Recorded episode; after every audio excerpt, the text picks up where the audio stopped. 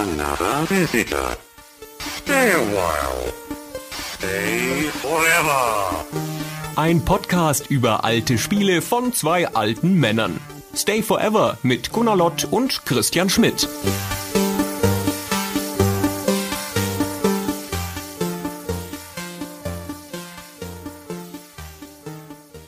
Gunnar, vier Jahre lang hat das gedauert, bis wir mit Stay Forever uns jetzt endlich Monkey Island vornehmen, was ja bekanntlich eine der wichtigsten Adventure-Serien aller Zeiten ist. Viele Leute haben uns schon danach gefragt. Und es hat so lange gedauert und schuld dran bist du. Ich? Ja, Aber ich wollte das immer machen. Und du wolltest das nicht. das ist so ein Quatsch. Ich wollte es die ganze Zeit machen und du wolltest das nicht machen. Äh, Weil du dich nicht getraut hast. Nein, weil du dich nicht getraut hast. Du bist schuld. Weil du denkst, du hättest in einem kontroversen Gespräch über Monkey Island keine Chance. Deswegen hast du dich nicht getraut. Das ist ja wohl lächerlich. Wenn überhaupt jemand keine Chance hat, dann bist du das. Ich weiß alles über Monkey Island. Red doch nicht so einen Unsinn. Also ich muss mal sagen, du bist überhaupt kein echter Gegner für mein geschultes Gehirn. Vielleicht solltest du es dann endlich mal benutzen. Trägst du immer noch Windeln? Wieso? Die könntest du doch viel eher gebrauchen. Also an deiner Stelle würde ich zur Landratte werden. Hattest du das nicht vor kurzem getan? Niemand wird mich verlieren sehen, auch du nicht. Du kannst so schnell davonlaufen. Oh Gunnar, Gunnar, so war es nicht gemeint, das tut mir leid. Ja, jetzt, jetzt kommst du wieder so.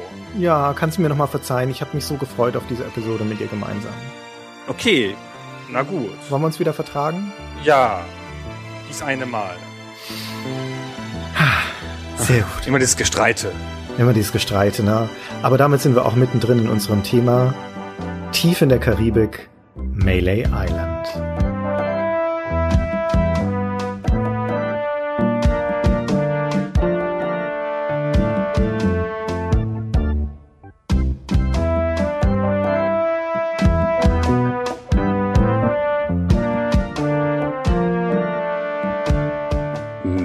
Melee?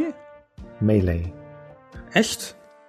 Ich hätte immer gedacht Melee. Wir hatten das ja schon mal vorher. Wir hatten jetzt in irgendeiner Folge schon mal diese Diskussion Melee oder Melee. Und ich habe deswegen im Internet auf mehreren Seiten mir die Pronunciation vorsprechen lassen. Und alle sagen Melee. So wie ein orientalischer Drink. Melee. Dann will ich das glauben und habe was dazu gelernt und sage es in Zukunft nicht mehr falsch. Soll man nicht sagen, man würde doch noch was lernen aus unserem Podcast? Ja, Ja, da unverhofft. bin ich ja immer bereit, falsche Aussprachen zu korrigieren. Ich habe ja auch lange gebraucht, bis Apple die neue Betriebssystem-Version rausgebracht hat, dass es nicht Yosemite, sondern Yosemite heißt. Diese Gegend da in ah, Amerika. okay, das ist danach benannt, oder was? Ist erst aufgefallen, als ich gesagt habe, hast du auch schon das neue Yosemite draufgetan und mich dann alle Leute ausgelacht haben. Ja. Bei dem anderen Podcast, den ich mache, bei Young in the 80s, muss man ja manchmal Sachen aussprechen, fremde Begriffe. Da werden wir immer dafür gescholten von unseren Nutzern, die auf der ganzen Welt sind, deswegen Kosmopoliten ne, und Polyglott und die können immer alles richtig aussprechen. Da erst habe ich gelernt, nach 37 Lebensjahren, dass man die südkoreanische Hauptstadt ja gar nicht Seoul ausspricht, sondern Seoul, wie die Musik.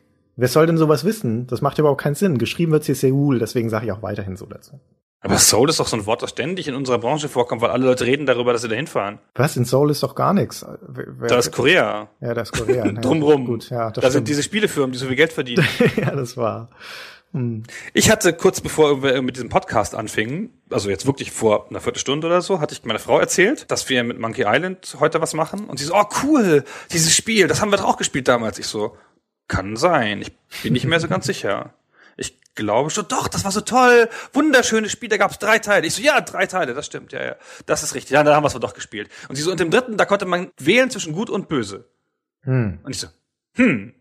Hm, das kann es ja dann nicht gewesen sein. Was meinte sie denn Und dann? ich so, hm. Und im zweiten Teil, da war so eine Frau, die konnte so zaubern und da hat sie sich umgezogen. Sie so, ja, das war's. Ich so, ah, Kyrandia, danke. ah, okay, na gut. Ja, nah genug. Ja. Aber dann, bisschen gestützt, konnte sie dann doch herleiten, dass da ein Piratenschiff drin vorkam. Okay. Offenkundig haben wir es doch gespielt. na gut. Ja, wer hat es nicht gespielt? Also es ist vermutlich eine der bekanntesten Adventure-Serien der Welt, auch eine von den Serien, die man gerne mal mit anderen zusammengespielt hat, unter anderem zum Beispiel mit Frauen, die auch Frauen gerne gespielt haben. Der vollständige Titel dieser Episode, über die wir heute reden, heißt The Secret of Monkey Island und zwei Dinge müssen wir gleich vorneweg klarstellen. Die erste ist, wir reden heute nur über den ersten Teil. Allein das wird schon locker Stoff für eine ganze Episode geben und die anderen Teile, also zumindest zwei und drei, sind eigene Episoden wert. Die kommen dann irgendwann später. Das ist das erste. Und das zweite ist, ich kündige es jetzt schon mal an. Wir werden, wenn wir über dieses Spiel reden, auch spoilern. Das heißt, wer es wieder erwarten noch nicht gespielt haben sollte und doch noch nachholen will, der sollte vorsichtig sein mit diesem Podcast. Vielleicht erst noch spielen, dann anhören, denn ähm, wir hauen jetzt alles raus, was man über das Spiel wissen muss. Und wir sind natürlich ein Retro-Podcast, also sprechen wir über das Original von 1990 und nicht über ein ähnlich lautendes Spiel, diese Neuauflage der Serie von Telltale Games 2009. Tales of Monkey Island, ja, es ist ja genau. einfach ein weiterer Teil. Das wird als Teil 5 manchmal bezeichnet, obwohl es das eigentlich nicht ist. Das heißt ja auch naja. schon ganz anders. Das ist aber ein kanonisches Spiel tatsächlich. Ein kanonisches Spiel, stimmt. Ja, weil da Schiffe drin vorkommen mit. Und was haben die an Bord? Ne? Also. Ah, genau. Spiele, in denen Schiffe vorkommen, sind oft kanonische Spiele. Richtig, genau. Auch Pirates ist ein kanonisches Spiel. Ja, gut, das habe ich mir so gedacht. Mhm. So. So. Na gut, also Adventure haben mhm. wir schon gesagt, Point and Click. Point and Click? Im Point and Click natürlich, ja. Ja, das ist ja Point and Click. Stimmt, kommt man es ohne Maus spielen? Ja, ne? Äh, ja, doch, ja, ich glaube schon. Ist es noch Point and Click, wenn man es ohne Maus spielen kann? Das ist eine sehr komische Frage. Du musst ja trotzdem einen Cursor bewegen und nachdem Point ein Cursor vorkommt, ist es halt auch Point and Click. Ja, ja, genau. Ja. Ohne geht es nicht, okay. Genau, von 1990 von der gloriosen Firma LucasArts und von den beliebten und bekannten Designern Ron Gilbert und Tim Schäfer, die in verschiedenen Funktionen auch heute noch in der Branche unterwegs sind. Genau, dieser Ron Gilbert und die Firma Lucasfilm, die wird den Hörern von Stay Forever schon ein Begriff sein, weil wir schon eine Episode über Day of the Tentacle hatten und in dem Zug auch Maniac Mansion.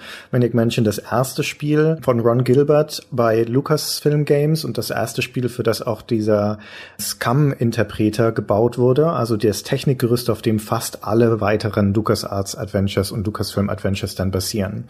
Und das Monkey Island kam ein bisschen später als Maniac Mansion, da waren noch zwei weitere Spiele Spiele dazwischen, also Adventures dazwischen, nämlich Indiana Jones und der letzte Kreuzzug und Loom. Und dann kam Monkey Island als das dritte Spiel Adventure von Ron Gilbert. Der hatte vorher nämlich auch schon an dem Indiana Jones mitgearbeitet. Ist eigentlich das Scum, ist das nur für die Art von Kombination von Wörtern da oder ist das wie ein Editor zu verstehen oder wie eine Engine? Das ist eine Skriptsprache letztendlich. Also das ist, man könnte sagen, ein Spielbaukasten, wenn man ganz salopp wäre. So ein Spiel wie das Monkey Island und die anderen Adventures von LucasArts, die Scum benutzen, bestehen immer aus zwei Teilen nämlich einmal dem Scum mit allen Spieldateien dazu, also es sind alle Texte hinterlegt, alle Dialoge, alle Grafiken und so weiter in einer Datei verpackt oder in mehreren. Und dazu gehört dann die Game Engine.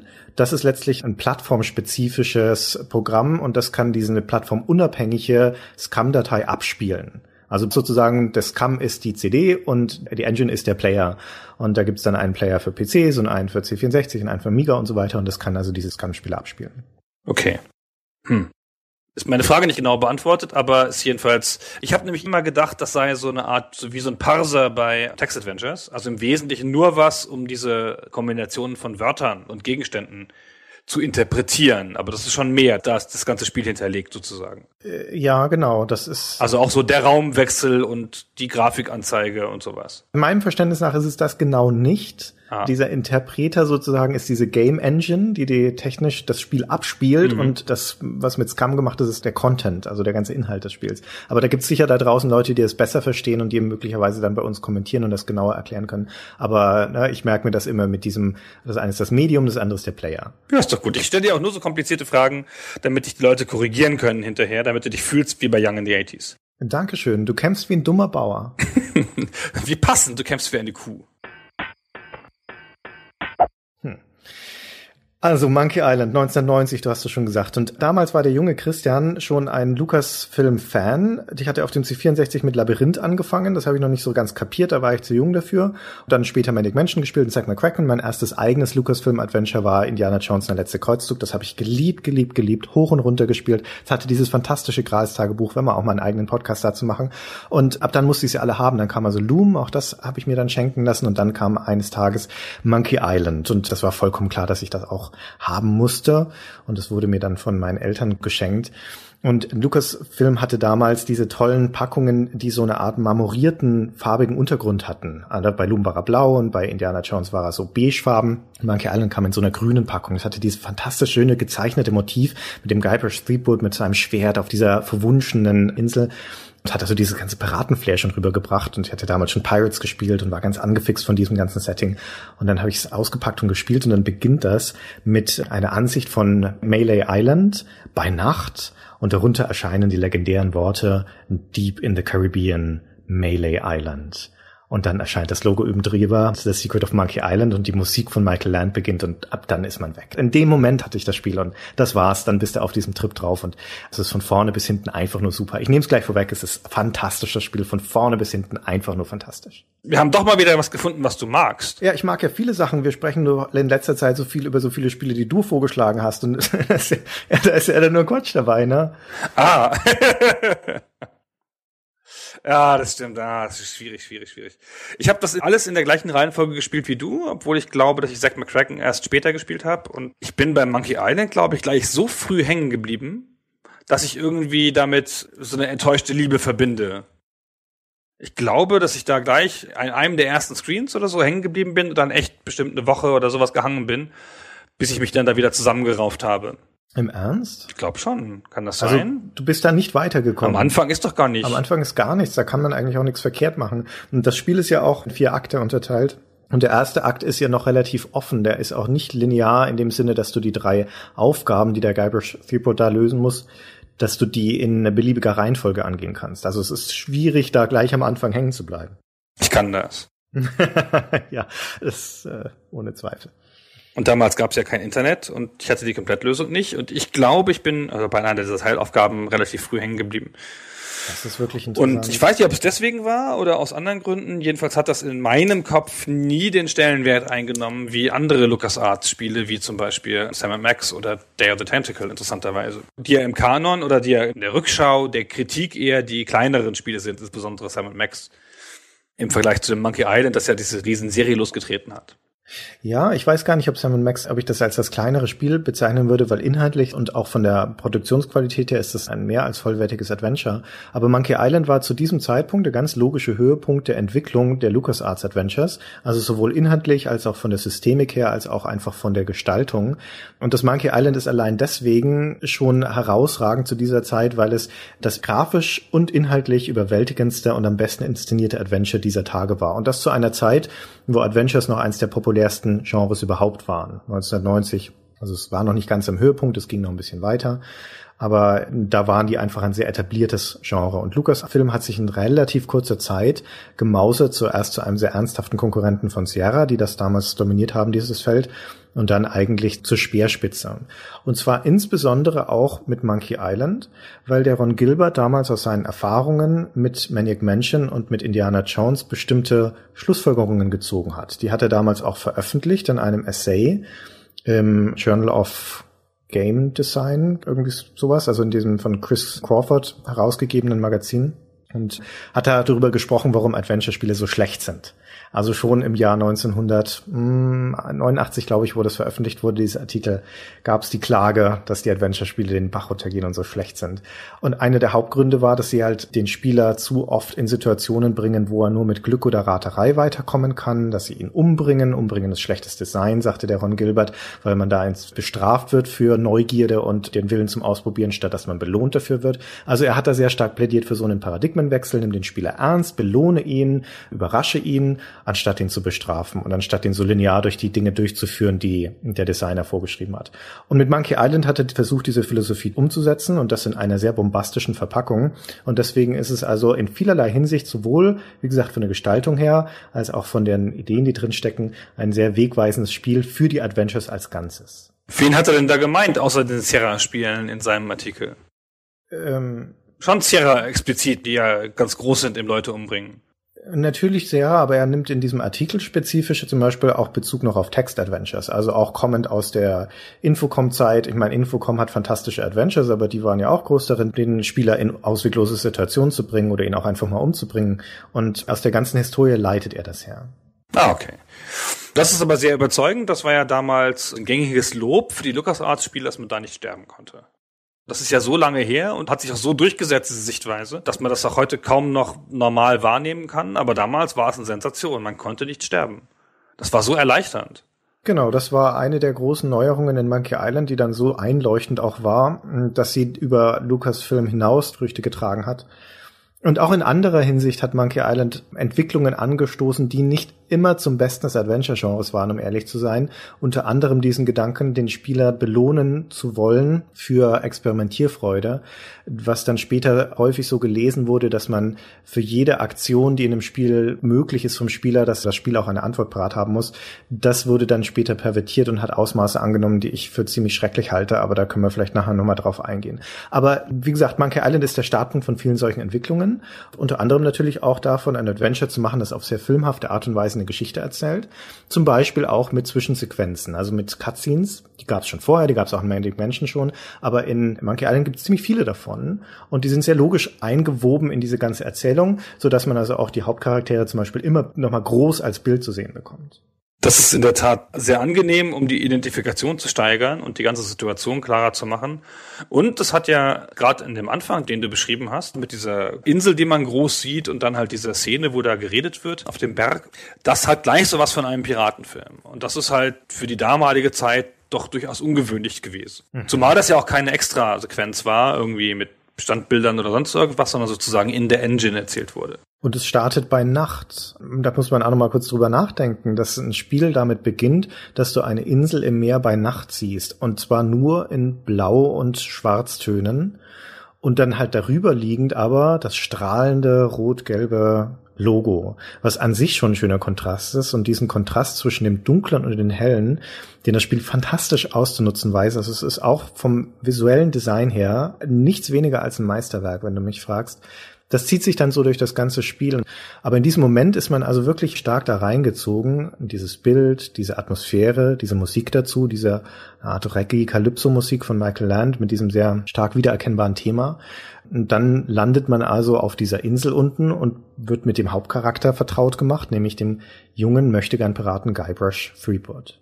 Genau, der halt schon von den Piraten am Anfang verhöhnt wird weil er nämlich nichts weiter werden will als ein Pirat, aber so offenkundig ungeeignet dafür ist als Hauptfigur weil er ist nämlich jung und ein bisschen naiv und hat so gar keine von den Eigenschaften, sowas Raubeiniges oder so, dass man einem Piraten zuschreiben würde. Mhm. Das ist halt der erste Teil überhaupt des Spiels, dass er dann halt lernen muss, wie man ein Pirat wird. Der Guybrush Threepwood ist ein sehr interessanter Held, wie ich finde. Der ist ja auch nicht zuletzt sehr schnell zu einer der bekanntesten und ikonischsten Spielfiguren geworden, die fast jeder kennt oder schon mal gehört hat. Und gerade wenn man die Lucas-Filmspiele anschaut bis dato, die haben Helden, die wie soll ich das sagen, die eigentlich patenter dafür geeignet sind, Helden zu sein. Ne? Indiana Jones natürlich der große Abenteurer, auch Zack McCracken ist ein Journalist zumindest, wenn er loszieht. Naja. Na ja, der, der Bobbin äh, aus, aus Loom, der ist ein bisschen reingeworfener in diese Situation und mit dem Guybrush Threepwood haben wir eine Figur am Anfang, die gleich ein bisschen ambivalenter angelegt ist. Der ist eine naive, ein bisschen naseweiser Typ, der aber gleichzeitig einen klaren Willen hat, ja, der möchte Pirat werden. Und da ist schon ein bisschen Fallhöhe geschaffen in diesem Moment, weil da halt die Ambition sehr hoch ist und das auch sehr ungewöhnlich ist, ne, dass so ein Typ einfach so mitten in der Nacht auf einer Insel auftaucht. Der ist ja 16 oder 17 zu diesem Zeitpunkt und hat sich in den Kopf gesetzt, ich möchte Pirat werden. Also es ist quasi so ein Kindertraum. Guybrush Threepwood macht's aber wahr und hatte dann auch die Kapazität, dann diese Parat zu sein. Ne, ein Pirat ist ein, ein, fieser, brutaler, gewalttätiger Verbrecher letztendlich. Und da kommt also dieser naive Jugendliche da an. Und das schafft einen sehr interessanten Kontrast gleich am Anfang des Spiels. Weil das Spiel ja einem auch zeigt, wie wirkliche Piraten aussehen. Ja, also er trifft ja dann eine Reihe von Piraten, insbesondere dann ja relativ früh diese Anführer der Piraten, denen er dann Aufgaben lösen muss. Und an denen sieht man ja, wie richtige Piraten aussehen. Und er ist da der, der ganz klare Gegensatz auch so mit. Ohne Hut und blond und halt der Jüngling. Ich finde aber, dass man diese Art Held gar nicht so selten sieht. Der komische, wie heißt der Typ nochmal bei Space Quest? Roger Wilco. Genau, der ist ja auch so ein bisschen der tollpatschige Held, der irgendwo reingeworfen wird, aber ich finde, da sieht man, wie viel cleverer, finde ich, der Guybrush Threepwood angelegt ist, weil der ist halt mehr wie man selber. Das ist so ein Jungsding. So kann man sich voll mit identifizieren, weil der ist halt wie man selber, als kleiner Junge, wenn man spielt. halt unerfahren natürlich, aber er hat schon so diesen Mutterwitz und so ein bisschen sarkastisch und nimmt das auch alles ein bisschen ironisch und so. Und er hat nicht die Macht, halt im Schwertkampf oder keine Ahnung, die Muskeln. Aber er wird mit den Sachen schon fertig. So. Und das ist ein bisschen anders als der Roger Wilco, der einfach so eine tragische Figur ist, dem dauernd Sachen zustoßen. Ja, genau. Diese anderen Comedy-Helden wie der Roger Wilco, der ist halt ein reingeworfener. Der will ja gar nicht. Ja, der wäre ja froh darüber, wenn er einfach weiter seinen Deck putzen könnte. Und dem stoßen die Dinge ja zu. Also es gibt diese Helden wie der Willen und es gibt die Helden aus Überzeugung. Und der Guybrush Threepwood ist ja erstmal überhaupt kein Held in der Hinsicht, sondern der ist ja einfach jemand, der ein bestimmtes Ziel verfolgt und dem es auch egal ist in diesem Moment, ob er eigentlich die Voraussetzungen hat, um dieses Ziel zu erfüllen oder nicht. Der möglicherweise sogar, das wird nicht so ganz deutlich, gar nicht so richtig weiß, was es eigentlich heißt, Berat zu sein. Ja, der muss ja erstmal zu diesen drei Piratenanführern hingehen, die du gerade schon beschrieben hast, und fragt dann halt erstmal, na, ich möchte Berat sein, was, was muss ich dafür machen? Und dann sagen die ihm das schon. Aber man traut es ihm halt zu, finde ich. Man denkt so, naja, der ist halt clever, der schafft das schon. Und das ist so ein bisschen ein anderes Gefühl, als man mit anderen so hilflosen Helden hat oder so Comedy-Helden hat. Der ist halt so eine Hans im Glück-Figur. Der ist der unbedarfte Optimist letztendlich, der seinen Weg geht, ohne so richtig nach links und rechts zu schauen, der nicht groß plant, sondern der halt einfach macht. Und das ist eine sehr attraktive Identifikationsfigur für Leute, die im täglichen Leben ja davon umgeben sind, von Dingen, die sie nicht tun, von Zielen, die sie aufgegeben haben, von viel zu viel Planen, viel zu viel Nachdenken der Guybrush Threepwood, naja, der ist so ein bisschen ein Teil von uns, den wir aufgegeben haben. Also ich glaube, die Zielgruppe waren ja so Jungs in dem Alter. Ich weiß nicht mehr, wann ich das gespielt habe, aber wenn das 1990 ist, ja, da war ich vielleicht 19 oder so. Also war schon noch ungefähr in dem Alter, wo ich mich da ganz gut mit identifizieren konnte, mit so einer Jünglingsrolle und so. Und ich fand das damals sehr passend. Du warst natürlich höchstens acht da und hast dann geträumt, mal so groß zu werden wie Guybrush Threepwood. Mhm. Du hast die Manieren eines Bettlers. Ich mach das nur, damit du dich wie zu Hause fühlst hier.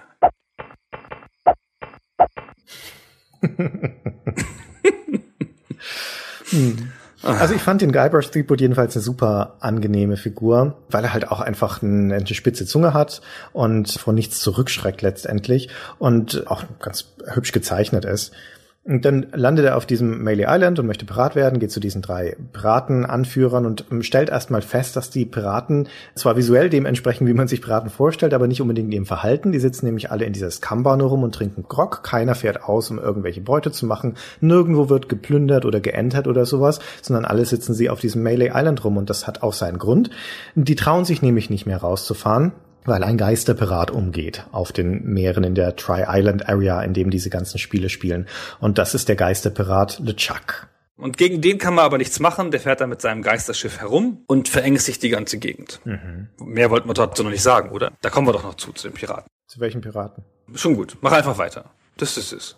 Also diesen Chuck lernt man auch sehr schnell kennen. Also nachdem Guybrush Threepwood in Escamba drin war, seinen Auftrag bekommen hat, also die drei Prüfungen zu erledigen, um Pirat zu werden, dann die Bar wieder verlässt, innerhalb der ersten drei, vier Minuten kommt die erste Zwischensequenz und da wird eben LeChuck vorgestellt, der der Antagonist dieses Spiels und aller weiteren ist, der untote Geisterpirat der gestorben ist auf der Suche nach Monkey Island. Da ist da im ein Schiff im Sturm gesunken und er und seine ganze Crew sind gestorben und dann als Geister wieder auferstanden. Und warum ist er nach Monkey Island, dem sagenumwobenen Monkey Island gesegelt, das also so der Ort der Legenden ist in der Mythologie von The Secret of Monkey Island von dem Spiel. Und der ist da ausgesegelt, auch das erfährt man ganz am Anfang, um das Herz der Gouverneurin von Melee Island zu erobern, Elaine Marley. Da haben wir ziemlich am Anfang des Spiels gleich die klassische Dreieckskonstellation, diese Elaine Marley und der Guybrush Threepwood machen sich relativ früh schöne Augen. Und dann gibt's also zwei Nebenbuhler, die um das Herz von der Gouverneurin kämpfen, der schönen Gouverneurin. Und das ist also auch quasi die Grundkonstellation der ganzen Geschichte. Guybrush Threepwood verliebt sich sozusagen in sie, aber bevor da irgendwas draus werden kann, wird sie von LeChuck entführt und dann setzt er eben nach, um sie zu befreien und zu retten und LeChuck den Chaos zu machen. Und das ist im Großen und Ganzen der Geschichtsbogen, der im ersten Spiel erzählt wird. Das ist eine absurde Geschichte übrigens, weil der LeChuck ist ja nun wirklich einfach im ersten Teil ein Geist. Ja. Also durchsichtig so. Ne? Also da denkt man sich, was will der denn mit der Frau? Das soll doch mal die Frau in Ruhe lassen. Kann sie ja wahrscheinlich nicht mal in den Arm nehmen und so. Im späteren Teil, ich finde so im dritten, als er dann so diesen Flammenbart hat und dann so dämonisch daherkommt, da denkt man, ja Gott, ne? er will die Frau geißeln oder sowas, keine Ahnung, was Dämonen so machen. Aber am Anfang sieht er auch echt harmlos aus vergleichsweise und ist halt so ein Geist. Ja, also es wird nicht so richtig erklärt im Spiel, aber er kann ja offensichtlich die Form zumindest annehmen von einem Menschen aus Fleisch und Blut, weil er ja am Anfang in diesem ersten Kapitel auf Monkey Island in Verkleidung unterwegs ist, nämlich als der Sheriff auf dieser Insel, der feste Scheintop. Und in dieser Kapazität kann er den Guybrush Threepwood später auch gefangen nehmen und er schmeißt ihn ja dann ins Wasser. Das heißt, er hat da offensichtlich durchaus die Fähigkeit, Leute anzufassen würde ich mal sagen. Ja, kann ja zaubern, ne? Ja, Schwarze Magie und sowas. Ja, ja. sowas wird's sein. Voodoo halt. Nee, Voodoo das ist wahrscheinlich nicht, ne? Da gibt's ja noch andere Leute im Spiel, die Voodoo können, aber. Ja, doch, ich glaube schon, dass die Magie in dem Spiel Voodoo ist. Also ja. dieses Szenario, in dem das Spiel spielt, ist jetzt kein klassisches Piratenszenario, sondern es ist letztendlich eine Fantasy-Welt. Die Monkey Island-Serie spielt in einer Welt, in der Magie existiert und das ist Voodoo-Magie, die zum Beispiel allein im ersten Spiel bewirkt, dass ein abgetrennter Menschenkopf weiter am Leben bleiben kann oder dass man auch mit einem Zauberspruch, einem zaubert Zaubertrank, einer Brühe letztendlich den Weg in dieses Monkey Island findet, das ansonsten unzugänglich ist. Und vor allem aber ist es natürlich eine Welt, in der übernatürliche Phänomene existieren, wie zum Beispiel Geister, ne? also die lebenden Toten, aber auch Wahrsagerei, die Voodoo-Priesterin kann ja die Zukunft sehen und so weiter und so weiter.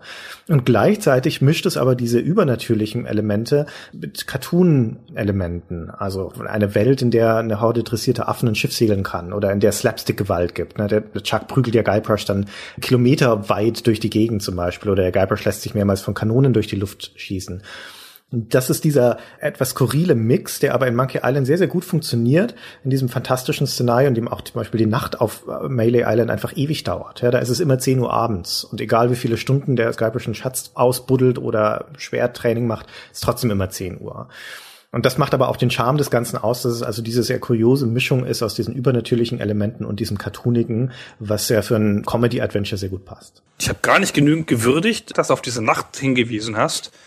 Wie clever und wie mutig das war, zu der damaligen Zeit ein Spiel zu machen, das nur in der Nacht spielt. Also jetzt was am Anfang, bis man aufs Schiff geht und so. Das ist ja echt erstaunlich. Habe ich mir noch nie Gedanken drüber gemacht vorher. Ah, die Bildsprache, die visuelle Gestaltung von Monkey Island ist ganz großartig. Und auf diesem Melee Island ist ja alles dunkel, wie gesagt. Da ist es immer Nacht. Das heißt, das ganze Spiel besteht da außen auch nur aus diesen Blautönen und aus Dämmerlicht. Und man sieht auch das ein ganz cleverer Dreh, wenn sich der Guybrush dann auf Melee Island bewegt, wird umgeblendet auf eine Vogelperspektivenkarte der Insel, auf der er dann als kleiner Typ rumläuft. Und das Schöne an dieser Dunkelheit auf der Insel ist, dass es ganz natürliche Markierungen von interessanten Punkten gibt, nämlich überall dort, wo Licht scheint. Und das Spiel setzt auch Licht sehr, sehr stimmungsvoll ein. Und deswegen gibt's auch innerhalb der Nacht noch diese Kontraste zwischen dem, wo es hell ist und dem, wo es dunkel ist. Das Zelt der Artisten zum Beispiel, das ist ja eine sehr, sehr helle, bunte Oase sozusagen in dieser Dunkelheit der Nacht. Und dem gegenüber setzt das Spiel dann auf Monkey Island, also auf dem zweiten großen Teil des Spiels, den hellen Tag. Und da ist es nicht nur hell, da ist es tropisch heiß. Da glüht die Sonne am Himmel. Da kannst du das Flirren der Luft spüren, auch wenn es nicht animiert ist. Und umso stärker wirkt dieser Ort Monkey Island dann, auch ein bisschen als, als Befreiung sozusagen von dieser ewigen Nacht, weil du davor so viel Zeit im Dunkeln verbracht hast. Du sagst, die großartige grafische Gestaltung, ist sie nicht ziemlich uneinheitlich? Also spätere Monkey Island Spiele werden ja zunehmend surrealer eher, ja, in der grafischen Cartooniger Gestaltung. werden sie. Oder ja, cartooniger ja. vielleicht sogar, genau. So mit so verformten Gebäuden. Und hier ist das an ein paar Stellen, habe ich den Eindruck, so angedeutet. Zum Beispiel, wenn du auf dieser Hauptstraße stehst, wo sich dann so von beiden Seiten links und rechts die Gebäude neigen, ja, die dann so eine schräge Form haben. Und aber wenn du dann in den Räumen bist, da gibt es ganz viele, die halt einfach so eher realistisch gezeichnet sind. Im Kerker oder auch in der Bar oder so, bis auf die Tatsache, dass die Piraten da rumlümmeln. Ja, aber es ist alles eher so ganz normal gezeichnet. Und das wird dann so gebrochen von anderen Szenen. Und die Nahaufnahmen von den Figuren, also die ja nochmal dann groß gezeichnet, also in diesen Zwischensequenzen sind, das sieht ja fast aus wie bei Legend, der Versuch, realistische Zeichnungen zu machen, der auch gar nicht so richtig zu dem Cartoon-Stil passt. Das sieht so aus, als seien da einfach Fotos von realen Leuten nachgezeichnet worden, wie es genau. im Endeffekt ja auch war. Und das stimmt, das ist ein Stilbruch, absolut. Also die Nahaufnahmen der Figuren sehen im Stil ganz anders aus als die eigentliche Welt. Das stimmt. Das hat mich immer so ein ganz bisschen gestört. Also jetzt im Nachhinein, in der Rückschau. Als ich es gespielt habe, ist mir das nicht negativ aufgefallen. Aber so in der Rückschau fand ich halt die kleine Figur, die dann ja doch sehr süß wirkt und cool und bisschen lustig und alles und tollpatschig, gegen die Großaufnahme von Guybrush, wo er dann auch doch wieder mehr wie ein Held aussieht.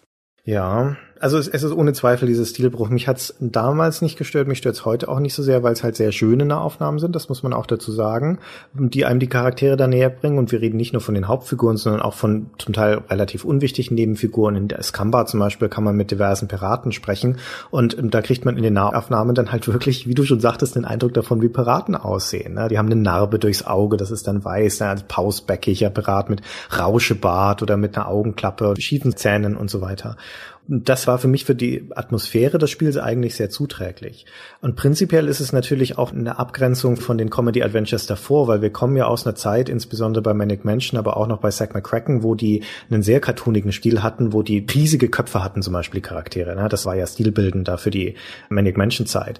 Und in Monkey Island sind die Proportionen normal selbst wenn da einige Hausansichten und sowas ein bisschen cartooniger sind, aber im Großen und Ganzen macht es den Eindruck einer realistischen Welt. Und auch das ist wieder im Hinblick auf den Kontrast ganz sinnvoll, weil du halt das Gefühl hast, dass du dich da in einer durchaus plausiblen Welt bewegst, so von der visuellen Gestaltung her, aber da passieren halt die absurdesten Dinge darin. Und das wiederum schafft auch ein bisschen mehr Fallhöhe die ganze Piratengeschichte geht ja mit der Voodoo-Geschichte total gut zusammen. Das wurde ja noch häufiger kombiniert, diese beiden Sachen, weil halt beides ja Karibik ist, der normalen Nutzung nach. Also die Welt geht logisch zusammen. So. Und das, durch die Tatsache, dass es auch mehrere Inseln sind, das Spiel also auch gleich so das Gefühl einer Gegend aufmacht, gibt das ein ganz klares Gefühl von, ich bin hier Teil einer Welt und kann mich auch in der Welt bewegen. Obwohl mhm. sie natürlich relativ klein ist, die Welt mit ein paar Dutzend Leuten, die da wohnen. Stimmt. Und Elaine Marley, die irgendwie Gouverneurin von allem ist. Na, Im ersten Teil ist sie, glaube ich, nur die Gouverneurin von Melee Island und später wird sie dann vielleicht auch retroaktiv dann zur Gouverneurin von dieser ganzen Tri-Island-Gegend gemacht. Ja, aber wie wird man denn nun Pirat? Wollen wir das nochmal kurz besprechen oder gehen wir davon aus, dass eh alle nee, Leute das schon kennen? Wir können das durchaus exemplarisch nochmal durchgehen, um halt auch ein bisschen den Humor und die Absurdität des Spiels rauszustellen, indem wir da ein paar Szenen beschreiben. Ja, wie wird man denn Pirat? Wie jeder weiß, ja, das ist ja heute noch so, muss man, wenn man Pirat werden will, drei Aufgaben bestehen. Und die Aufgaben sind, einen vergrabenen Schatz finden, das kann man sich gut vorstellen bei Piraten, das hat man schon mal im Fernsehen gesehen ein wertvolles Artefakt stehlen, in diesem Fall aus dem Haus der Gouverneurin, und natürlich den Schwertmeister der Insel beim Beleidigungsfechten besiegen. Erstmal beim Schwertkampf besiegen, dass das mit Beleidigung zu tun hat, das erfährt man ja dann erst später. Ja, genau, man erfährt nur das vom Schwertkampf, genau. Ja. Und dann kriegt man nämlich sehr interessant beigebracht, dass es alles nicht reicht, dieses ganze Gefuchtel, sondern dass die richtigen, richtigen Kämpfer dabei auch noch beleidigen. Etwas so gelungen, wie wir das die ganze Zeit gemacht haben. ja. Deine Fuchtelei hat nichts mit der Fechtkunst zu tun. Doch, doch, du hast sie nur nie gelernt. Ja, der Gunnar hat's drauf mit, mit dem Beleidigungsfechten. Sehr gut. Ist dir jemals aufgefallen, dass die Antworten so toll überhaupt nicht passen? Nee, sind sie auch nicht. Und sie, also, sie sind auch generell nicht so toll beschrieben von dem Beleidigungsfechten. Und weißt du, wer die verfasst hat? Na sag. Das war der Orson Scott Card. Nein. Doch. Der, der war Autor. damals bei auf der Skywalker Ranch, hat vorbeigeschaut bei Lucasfilm Games, der Autor von Ender's Game. Und dann haben die denen die Beleidigungssachen schreiben lassen. Also jetzt mal ehrlich, die hätten wir besser geschrieben, du und ich. Ja, finde ich auch, ja. Also jetzt nicht, dass wir alles können und besser sind als Orson Scott Card, ja, der natürlich sehr clever ist, bis in die späte Phase, wo er diesen Anfall gekriegt hat und nur noch Nazi-Sachen sagt. Aber die passen nicht gut aufeinander, die sind auch nicht so perfekt übersetzt an vielen Stellen. Und das müsste doch so ein Clou sein. Ja, du sagst was und dann PAM! Die Beleidigung. Also ein paar passen ganz gut so und die meisten aber so, hm, du kämpfst wie eine Kuh. sie sind halt familienfreundlich. Ne? Diese harten Piraten auf dieser Insel, die sich anblöken, während sie die Klingen kreuzen, die sagen halt dann doch letztendlich ganz harmlose Sachen. Aber ja, de facto muss man mal festhalten, dass das berühmte, berühmte Beleidigungsfechten, das mit das allererste ist, was den Leuten in den Sinn kommt, wenn sie über Monkey Island reden, dass das inhaltlich eigentlich relativ dürftig ist. Und es ist sogar spielmechanisch relativ dürftig, weil sie es tatsächlich geschafft haben, vielleicht zum ersten Mal auf der ganzen Welt in einem Adventure-Spiel eine Grinding-Mechanik einzubauen oder ein Grinding-Element, weil du ja diese Sprüche immer und immer wieder ausprobieren musst mit den Piraten, mit denen du dich da duellierst, bis du halt alle gelernt hast und alle Antworten gelernt hast. Und wie gesagt, so dolle sind sie nicht. Warum ist es dann aber denn trotzdem in den Köpfen der Leute so drin, dieses Beleidigungsfechten? Ich glaube, das ist nur, weil die Idee so super ist. Ja, denke ich auch. Das ist es genau. Also das schiere Konzept, manchmal ist es ja so, man erzählt irgendwas, wie es halt sein soll, und dadurch wird es super. Ich erzähle dir, es gibt dieses Spiel, pass auf, dann denkst du, es ist ein Schwertkampf, aber dann wird sich duelliert mit Beleidigung. Denkst du, cool, das muss ich auch spielen. Und wenn du es dann spielst, dann denkst du, pff, und wenn du es halt nicht gespielt hast, sondern nur erzählt gekriegt hast, dann denkst du, das muss ein cooles Spiel sein, das mit dem Beleidigungsfechten spiele ich bei Gelegenheit nochmal, wenn ich Zeit habe. Also es ist dieses Aha-Erlebnis, das man zweimal hat. Und das erste Mal ist schon der Hammer. Also wenn du dann feststellst, aha, Schwertkämpfe werden hier ausgetragen, indem ich die beleidige und dann muss ich das lernen, indem ich die anderen beleidige und dann gucke, was sie drauf sagen und so weiter. Das ist schon toll. Und dann kommt aber noch mal ein zweites Aha-Erlebnis und das ist schon sehr, sehr clever, finde ich. Ich habe damals auf Bauklötze gestaunt. Wenn du nämlich zu der Schwertmeisterin kommst, zu der Carla, und hast also dein ganzes Repertoire dir zugelegt von diesen ganzen Sprüchen und denkst, so, jetzt noch dieser eine Kampf, dann besiege ich sie. Und dann beleidigt die dich aber ganz anders. Dann sagt die auf einmal ganz andere Dinge, die du vorher nicht gelernt hast. Und dann macht's Klick und du weißt, ach, die Antworten, die ich gelernt habe, muss ich jetzt neu zuordnen auf die Beleidigung, die sie mir entgegenwirft. Und das ist sehr, sehr, sehr cool.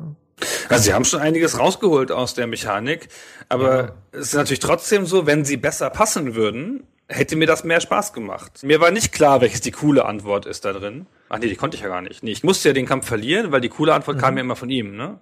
Genau. Die coole Antwort kommt vom Feind, dann habe ich sie im Repertoire und kann sie beim nächsten Mal selber anwenden. Aber da die coole Antwort ja auch nicht cooler ist als die falschen Antworten, die dann da in einer Liste stehen, ist das immer so ein bisschen unbefriedigend gewesen, fand ich. Ja, das stimmt. Also es ist nicht so gut gealtert, wenn man es heute nochmal spielt. Vielleicht, weil eben dieses Aha-Erlebnis weg ist. Aber es war ja noch was anderes, was da ganz toll war, nämlich, dass du ein Rätsel, ein wichtiges Rätsel, allein durch Dialoge löst. Und auch das muss man sich nochmal auf der Zunge zergehen lassen, weil das war neu. Monkey Island war auch insofern ein Pionier, als es mit Dialogen Dinge angestellt hat, die andere Spiele zuvor noch nicht gemacht hatten. Zum Beispiel eben allein über Dialoge Rätsel zu lösen. Und dieses war ja ein sehr komplexes, wortspieliges Logikrätsel letztendlich, wo du ja dann gucken musstest, welche Antwort passt zu welcher Beleidigung. Das war also schon toll, dadurch den Rätsel zu lösen. Aber wie gesagt, es hat die Dialoge eingesetzt für Gags zum Beispiel, indem du verzweigende Dialogbäume hattest, unterschiedliche Antwortmöglichkeiten, die Guybrush sagen konnte, unter denen er auswählen konnte, die zu unterschiedlichen unterschiedlichen Repliken geführt haben. Also es war allein schon toll, sich da durchzuklicken und zu überlegen, na, was sage ich denn jetzt als Antwort? Und so Kleinigkeiten wie, auch das ist ein ganz netter Effekt, finde ich. Ein Gag, den ich zum ersten Mal in Monkey Island gesehen habe und den danach viele, viele andere Spiele kopiert haben. Da ist Guybrush auf dem Schiff, als er es endlich geschafft hat, aufzubrechen nach Monkey Island, seine Crew zusammenzutrommeln und seine Crew meutert ja dann. Und er steht also neben diesen meuterten Matrosen und befiehlt ihnen als Kapitän des Schiffs wieder an die Arbeit zu gehen. Und dann wendet sich Meathook ihm gelangweilt zu und sagt, Guybrush, sagt dir das Wort Kiel holen etwas? Dann hast du zwei Antwortmöglichkeiten, nämlich entweder Danke, ich verstehe, oder die Definition von Kiel holen, so Art Lexikon-Eintrag, das Untertauchen unter den Kiel des Schiffes zur Strafe oder Folter. Und wenn du auf die Definition klickst, dann antwortet Guybrush, Danke, ich verstehe. und das ist halt einfach ein sehr, sehr schöner Gag in diesem Moment, den ich da zum ersten Mal gesehen habe. Also es ist überhaupt ein bisschen so serienhaft geschrieben, so Fernsehdialogmäßig geschrieben an ein paar Stellen, weil man versucht hat, in dem Dialog, in dem Für und Wider, das dabei ja auch noch interaktiv sein musste, so einen eigenen Humor zu finden, so wie er auch in einem Für und Wider von Serienhelden im Fernsehen sein könnte. Nur halt mit der Spezialität, dass man noch eine zusätzliche Gag-Ebene einziehen kann, weil der ist ja interaktiv. Ja, die Auswahl an sich ist ja oft schon ein Witz. Ja, du hast dann noch die sinnlose Antwort, du siehst die sinnlose Antwort und denkst, hahaha, ha, ha, das ist meine sinnlose Antwort. Das sage ich jetzt nicht. Ich sage jetzt das. Also auch schon durch die Tatsache, dass es einem vielleicht eine Beleidigung und was Nettes oder so nahelegt, hat man schon so ein Gefühl von Kontrolle da drin. Und das wurde so in der Form da vorher noch nicht gemacht. Das definiert vor allem auch Guybrush als Charakter natürlich sehr stark, weil durch die Möglichkeiten der Antworten, die er hat, ja auch seine Persönlichkeit sich ein bisschen darstellt und du sie auch ein bisschen mitdefinieren kannst, weil oft hat er verschiedene Antwortmöglichkeiten, die reichen von sehr barsch zum Teil und respektlos bis hin zu servil oder eben witzig und häufig sind natürlich die schlagfertigen Antworten die interessanten. Und es gibt zum Beispiel auch eine sehr, sehr schöne Szene relativ am Schluss, wo Guybrush dann LeChuck stellt in der Kirche von Melee Island und LeChuck dann sagt, I can't believe your audacity. Also ich kann gar nicht fassen, was du dir rausnimmst.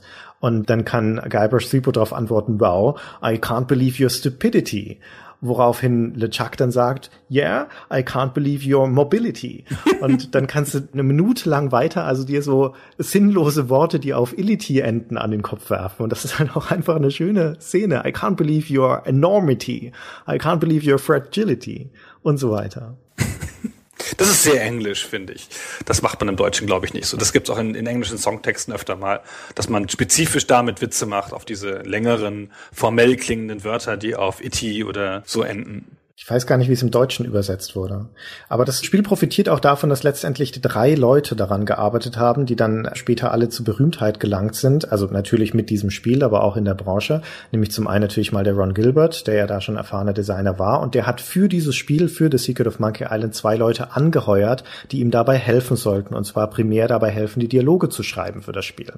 Der eine davon war Tim Schäfer der dann also später mit Vollgas und Grim Fandango bekannt geworden ist und Psychonauts und so weiter, der Kickstarter-Schäfer.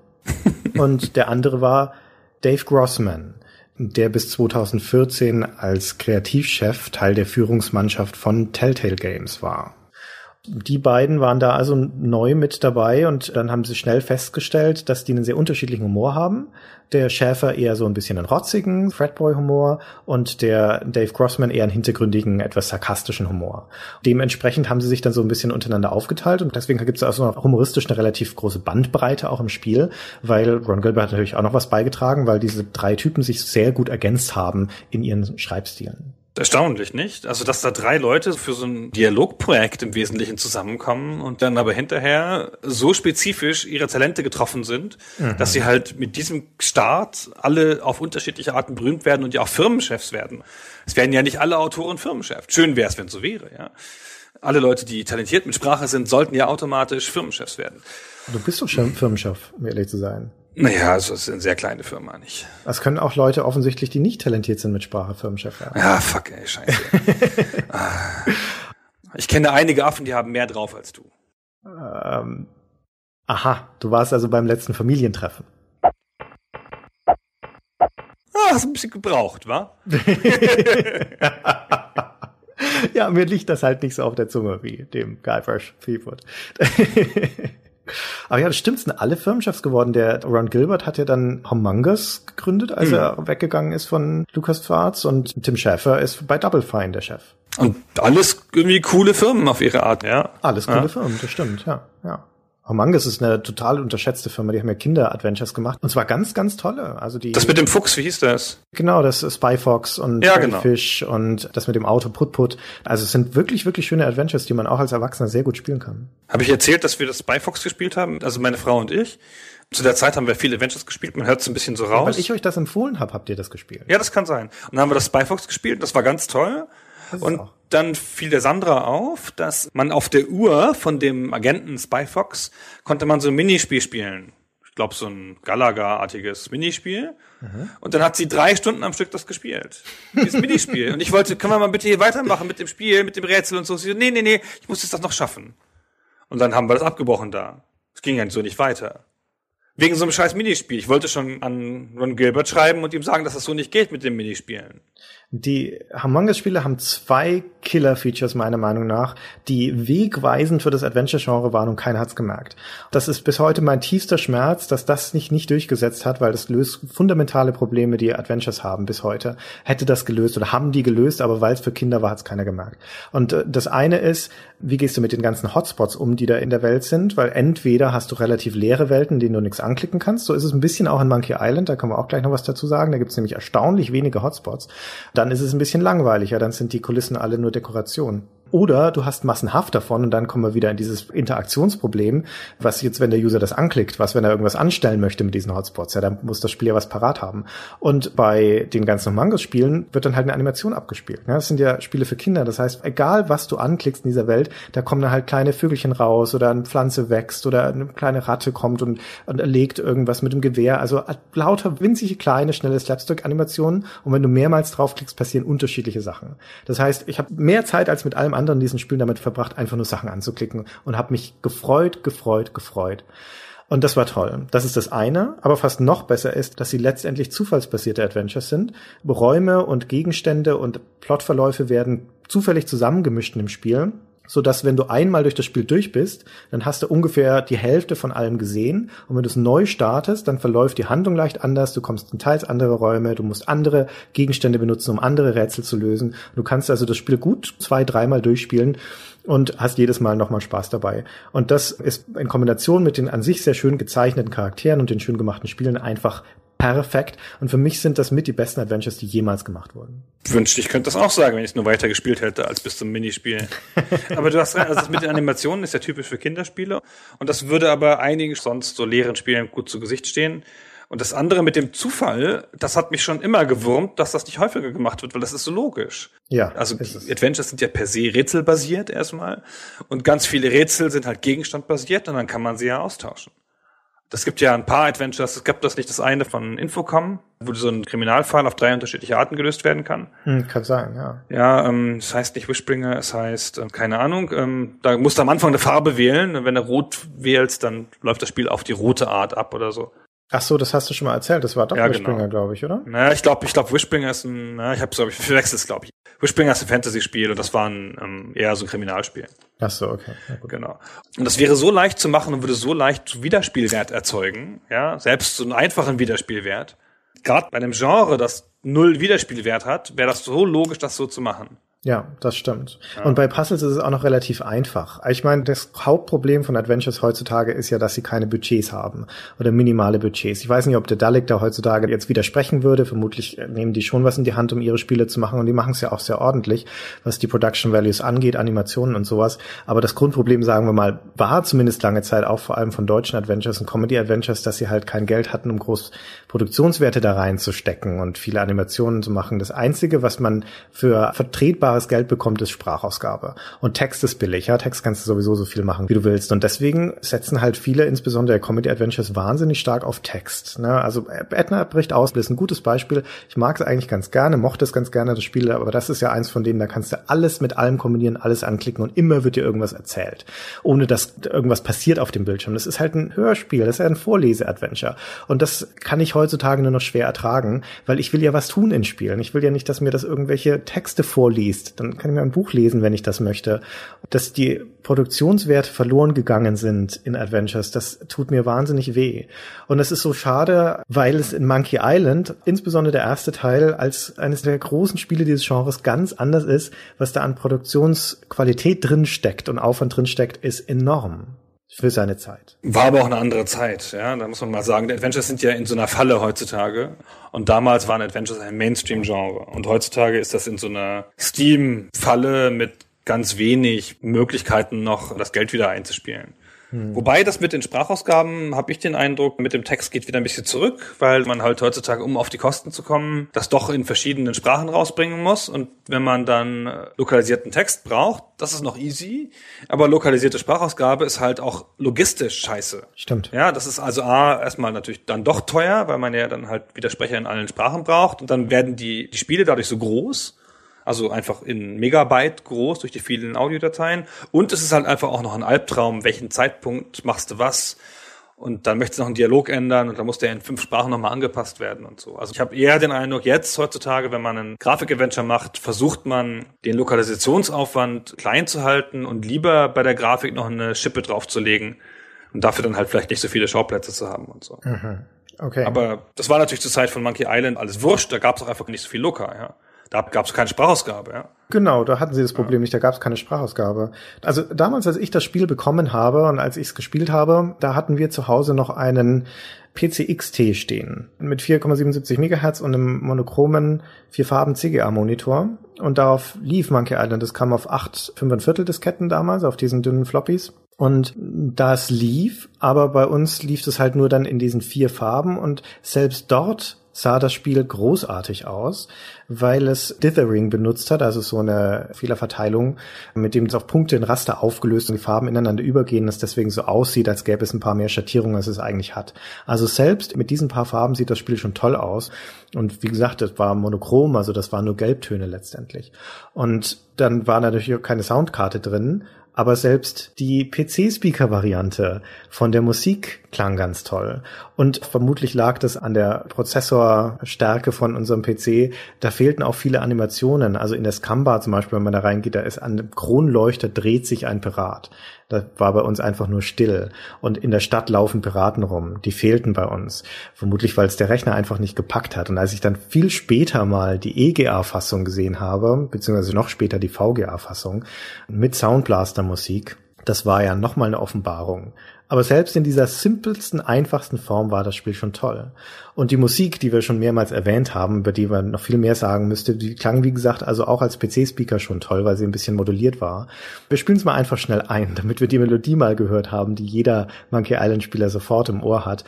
Ich habe ein kleines Medley zusammengeschnitten aus der PC-Speaker-Fassung, die geht dann über in die Soundblaster-Fassung, die geht über in die MIDI-Fassung aus der CD-Version, die dann kam, also CD-Audio, aber das war einfach nur ein Roland-Soundtrack.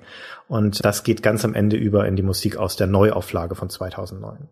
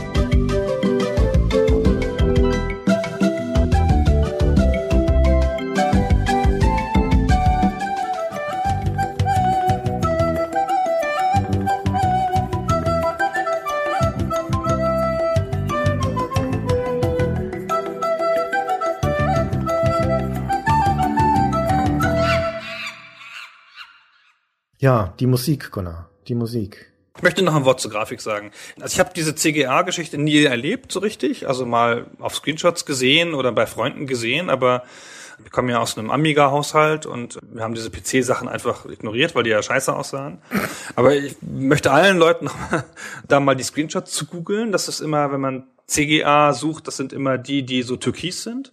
Daran erkennt man immer diese CGA-Sachen wie absurd das aussah, aber was für eine eigene surreale Schönheit das auch manchmal hatte bei manchen Spielen, gerade bei so Pixelkunstwerken wie Monkey Island oder auch wie damals beim Winter Games, wo wir das Thema schon mal angeschnitten haben, ja, wo das so gut gepasst hat.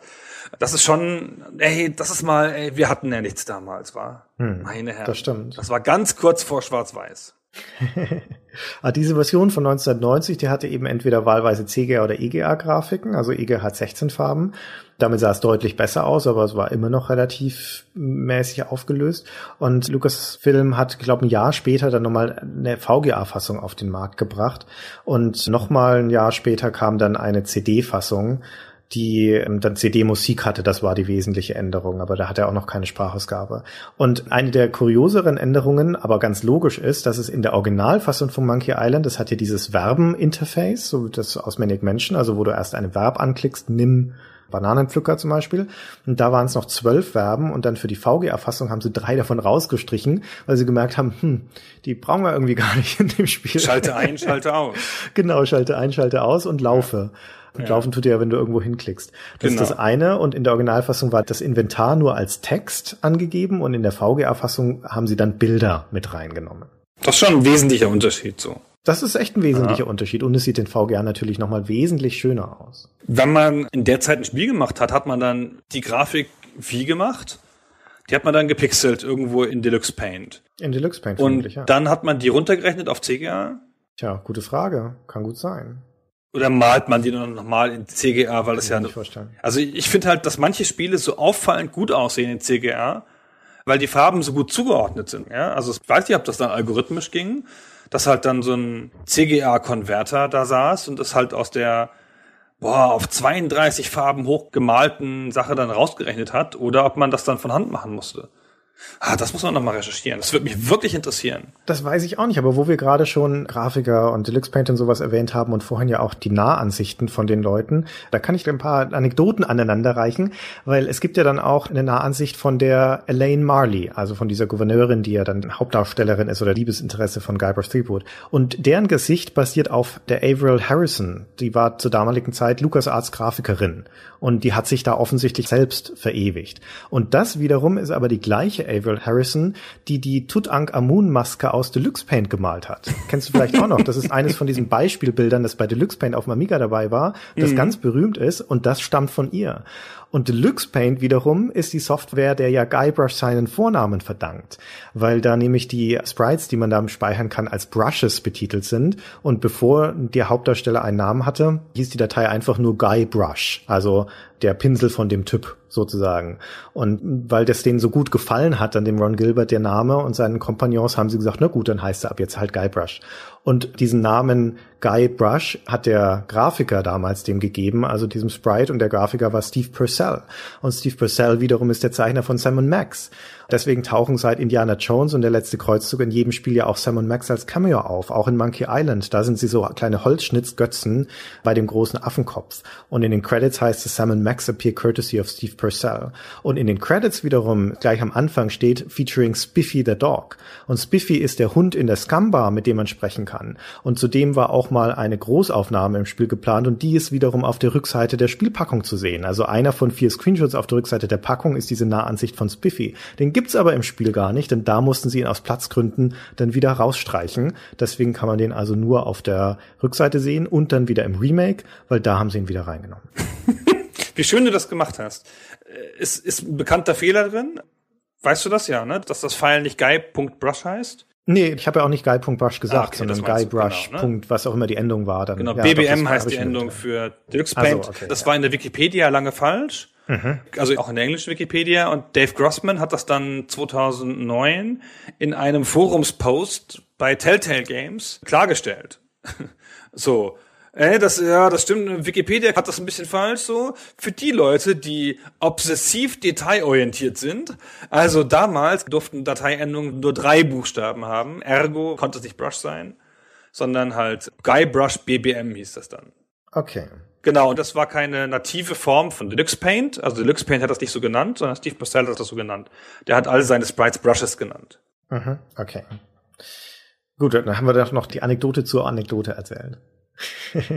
ist das nicht lustig? Aber cool, dass dann der Grossman das 2009 nochmal so raushaut. So. Das ist ja auch eine Geschichte, die häufig erzählt wird, warum der Guybrush Guybrush heißt, weil es halt schon ein sehr ungewöhnlicher Name ist und natürlich lässt das Spiel als Comedy Adventure sich auch nicht nehmen, dann da jede Menge Witze darüber zu machen, unter anderem den auch bekannten Running Gag, dass kein Mensch sich den Namen merken kann von Guybrush, deswegen nennen sie ihn immer irgendwie anders. Aber mein Lieblingswitz mit dem Namen Guybrush kommt auch relativ früh im Spiel in der Scum-Bar, wenn man sich mit einem von den Piraten unterhält hält und Guybrush dann seinen Namen nennt. Das können wir mal kurz einspielen. Das stammt übrigens die Sprachausgabe aus dem Remake von 2009, weil wie gesagt, in dem ursprünglichen Spiel gab es keine Sprachausgabe. Deswegen spielen wir das jetzt aus dem Remake kurz ein. My name's Guybrush Threepwood. I'm new in town. Guybrush Threepwood? That's the stupidest name I've ever heard. Well, what's your name? My name is Mancom Seepgood. das finde ich halt finde ich einfach nett. Diese Pointe. Sind wir schon beim Remake? Wir haben noch nicht mal ansatzweise über das Spiel gesprochen. Nee, wir sind noch gar nicht beim Remake. Wir haben das Spiel noch nicht genügend gewürdigt. Ach, wir haben doch kaum über die Musik geredet. Wir haben die Handlung noch gar nicht erzählt. Wir haben noch nicht gespoilert so richtig. Ich wollte noch spoilern. Ja, erzähl mal die Handlung. Nochmal ein bisschen was zur Handlung. Ah, die Handlung. Also es fängt damit an, das hatten wir schon gesagt, dass dieser junge Mann auf die Insel kommt und da Piraten trifft und dann sagen die ihm, er soll, wenn er Pirat werden will, in die Bar gehen, in die Scum Bar, die zufällig so heißt wie die Engine des Spiels. Also auch mit MM, was natürlich aber da ganz gut passt, weil Scum ist ja auch der Abschaum. Also mit einem M jedenfalls ähm, passt das auch eine Piratenbar so zu nennen. Dann muss er da die drei Aufgaben lösen. Das schafft er auch alles, ja. Besiegt dann hinterher sogar Carla, die Schwertmeisterin trifft da schon die Voodoo Lady und alle möglichen sehr ikonischen, wie du sagen würdest, Leute und auch schon Elaine Marley, in die er sich verliebt. Dann tritt LeChuck auf, der ja auch in Elaine verliebt ist, wie wir schon sagten, absurd genug. Der entführt sie. Ähm, Guybrush denkt, naja, das geht ja wohl nicht. Ich muss auch nach Monkey Island, ähm, stellt einen Rettungstrupp auf, kauft ein Schiff von dem berühmten Stan, dem Händler, und will auch nach Monkey Island. Wann ist denn die Szene nochmal mit diesem Zirkus? Die kam dazwischen, ne? Mit den Zirkusleuten, wo er sich in der Kanone schießen lässt. Genau, genau, ganz am Anfang. Das ist Genau, eigentlich das genau. erste Rätsel, das du lösen musstest. Das. Genau. Dann reist er nach Monkey Island, erkundet die Insel, neue Insel, neue Grafik, ganz toll. Das, haben, das ist ein Kannibalenstamm, der lebt gerade vegetarisch, Gott sei Dank. Die brauen ihm einen Trank, mit dem Geister zerstört werden können. Malzbier im Wesentlichen, oder? War das nicht so? Ja, Rootbeer. Genau. Und dann geht er zum Versteck von der Chuck und macht dann natürlich auch absurdeste Sachen, macht sich unsichtbar und klaut da was und naja, es geht aber alles gut aus, obwohl es nochmal eine Schwierigkeit gibt. Der Chuck ist nämlich gar nicht mehr da. Der ist dann nach Melee Island aufgebrochen, um dort Elaine zu heiraten. Und Guybrush hinterher und nur in letzter Sekunde, die Hochzeit läuft schon in der Kirche. Dann kann er sie retten, theoretisch, weil eigentlich wäre es gar nicht nötig gewesen. Elaine ist natürlich eine starke Frau und muss sich gar nicht retten lassen von ihm. Und er kämpft aber zum Schluss noch gegen LeChuck und den vernichtet er auch wieder mit dem Malzbier. Ja. Das ist schön die Geschichte zusammengefasst, genau. So im Schnelldurchlauf, ja, also ne, tausende Rätsel auf dem Weg natürlich und so, aber alles sehr absurd, aber halt auch auf eine Art folgerichtig. Das Spiel hat einen interessanten Erzählstil, wie ich finde, weil das ist ja, wie ich vorher schon mal sagte, in vier Kapitel unterteilt, vier Akte. Und dann sollte man annehmen, dass die halt in sich geschlossene Geschichten erzählen, dann ineinander übergehen. Tatsächlich ist das Spiel aber so erzählt, dass es Guybrush gleich zweimal in diesen vier Akten den Erfolg vereitelt. Also eigentlich die Erzählung gar nicht zu Ende führt. Die drei Prüfungen, die er machen muss, wenn er die drei geschafft hat, dann in dem Moment wird Elaine entführt und seine Aufgabe ändert sich. Und de facto ist Guybrush gar nie zum Pirat ernannt worden, wenn man so sagen möchte. Also der schließt es gar nicht ab, seine Aufgabe, weil sie sich dann ändert und dann geht er da hinterher, um sie zu retten. Und auf Monkey Island, wie du es schon beschrieben hast, in dem Moment, wo er endlich das Wurzelbier hat, wo er darauf hingearbeitet hat, jetzt die Elaine befreien zu können von diesem Schiff, auf dem er vorher schon rumgelaufen ist, auf diesem Geisterschiff, da ist es nicht mehr da, dann ist es auf einmal weg. Also wieder wird es ihm vereitelt, er kommt wieder zu spät und so geht ein Kapitel ins andere über und Guybrush wird auch skizziert als ein bisschen ein tragischer Held in diesem Moment. Er ist ein trauriger Held, weil er halt immer zu spät erscheint, außer, und das ist die bittere Pointe, ein einziges Mal, nämlich dann, wenn es wirklich zählt, in der Kirche, da ist er zu früh dran und vereitelt damit dann den Plan von Elaine. Und na, das schafft natürlich auch gleichzeitig eine dynamische Erzählung in diesem ja eigentlich sehr langsamen Genre des Adventures. Ein bisschen Atemlosigkeit sogar, weil Guybrush halt immer hinterher hechelt, um den Ereignissen nachzukommen, die ihm immer voraus sind. Wie gemein das ist. Aber das passt ja zu dem armen Helden, dem vom Schicksal und so, der es schwer hat. Das ist wahr, ja. So sehr ich das mag, diesen Erzählstil und vor allem Guybrush als Helden mag, auch wenn er letztendlich ja man muss sich das nochmal vor Augen führen, um das nochmal dazu zu sagen. Der Guybrush ist ja letztendlich wie die meisten Comedy-Helden eigentlich ein Soziopath.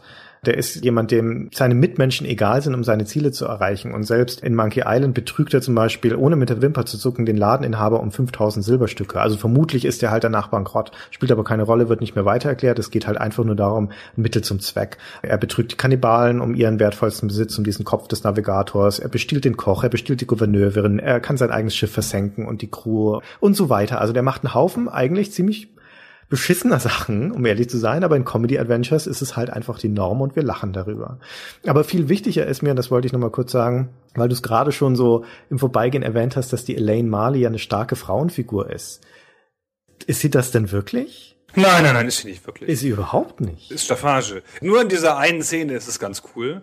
Und sie hat vor allem in den späteren Spielen so flapsige Dialogzahlen, mit denen sie gut mithalten kann. Aber sie ist natürlich klassisch die Damsel in Distress, Ja. die ständig in Schwierigkeiten gerät und von dem armen, tollpatschigen Guybrush gerettet werden muss. Genau. Eigentlich will das Spiel sie erst skizzieren in so einer Art Umkehrung dieser Damsel in Distress, indem sie ja dann selber ausbricht und alles im Griff hat in der Kirche.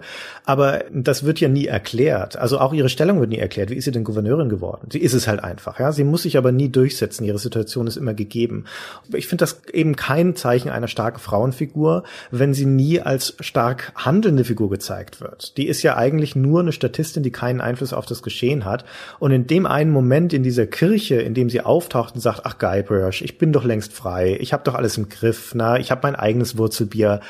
Da entwertet sie ja sogar meine Leistung als Spieler. Sie dreht in dem Moment mir als Spieler eine lange Nase, weil sie sagt, na, ich war dir schon längst voraus, ohne dass sie es je beweisen müsste.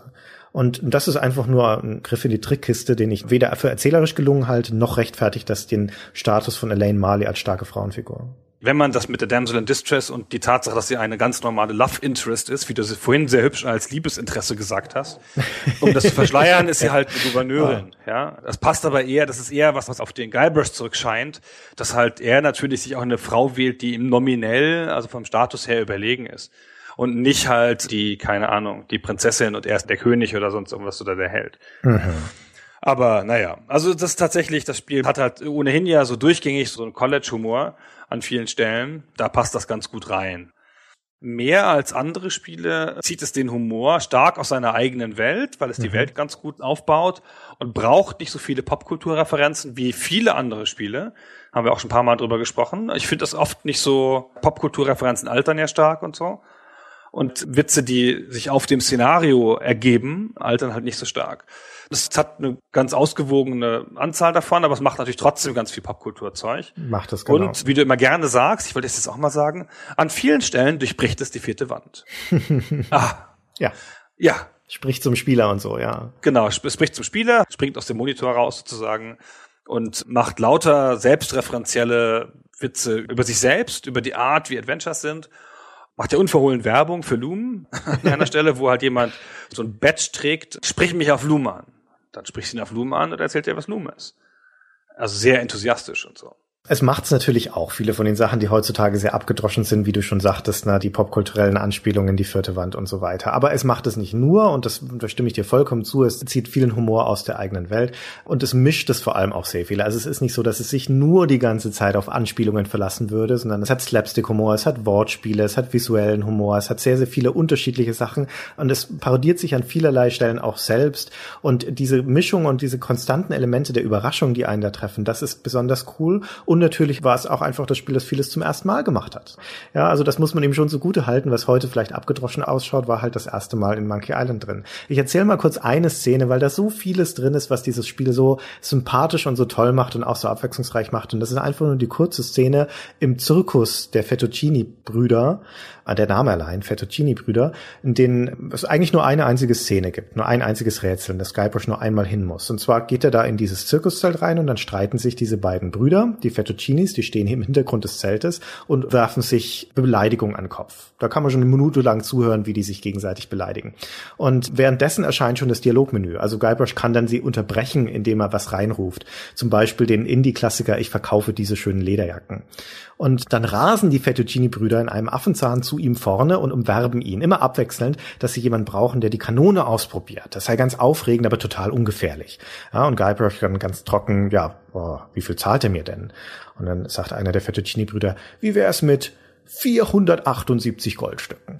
und dann zeigt Guybrush seinen Topf, den er dann als Helm benutzt. Und bevor er in die Kanone klettert, ruft er noch einmal Echo rein und dann ertönt im Zelt Echo. Also auch diese kleinen Verspieltheiten sind halt nett und sie skizzieren da auch Guybrush als etwas kindlichen, verspielten Charakter.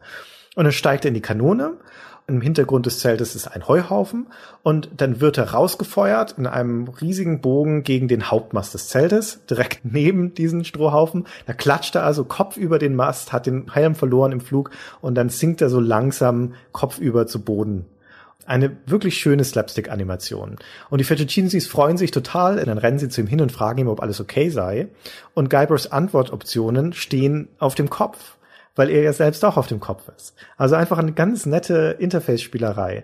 Und eine der Optionen ist dann, ich bin Bobbin, bist du meine Mutter, was wieder so eine Anspielung auf Loom ist. Und nachdem Geibisch dann wieder steht und sein Geld bekommen hat und die Szene vorbei ist, das Rätsel vorbei ist, stehen die Fettuccinis wieder im Hintergrund des Zeltes und streiten sich ab jetzt darum, wer von ihnen als erster in die Kanone darf.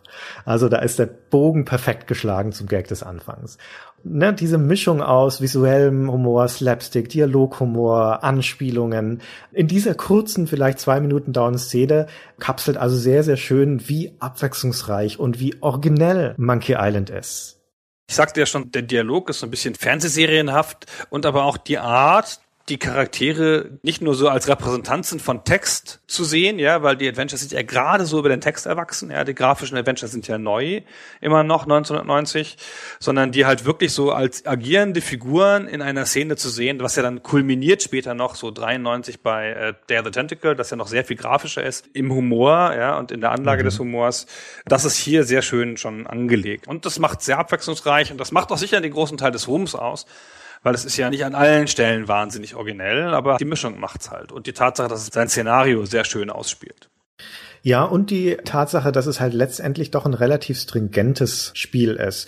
Und auch das muss man ihm zugute halten, finde ich. Und mir zum Beispiel hat es großen Spaß gemacht und deswegen kann ich es auch heute noch genauso gut spielen wie damals, dass das ein Spiel ist, das gar nicht so viele Hotspots hat. Also du kannst nicht ewig viel Zeit damit verbringen, irgendwelche Elemente im Hintergrund anzuklicken, die keine Bedeutung haben und wo es einen hübschen Spruch gibt sondern das hält sich ziemlich im Rahmen und die allermeisten Sachen, die es gibt, haben auch irgendeinen Zweck.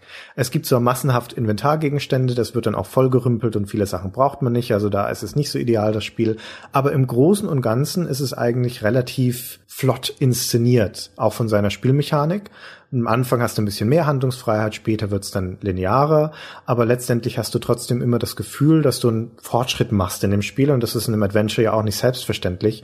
Es gibt manche Adventures heutzutage, wo ich mit Grauen die nächsten Räume betrete, weil ich weiß, jetzt werde ich erstmal eine halbe Stunde damit verbringen, alle Hotspots anzuklicken und mir anzuhören, was der Charakter zu sagen hat und das gibt's in Monkey Island einfach nicht.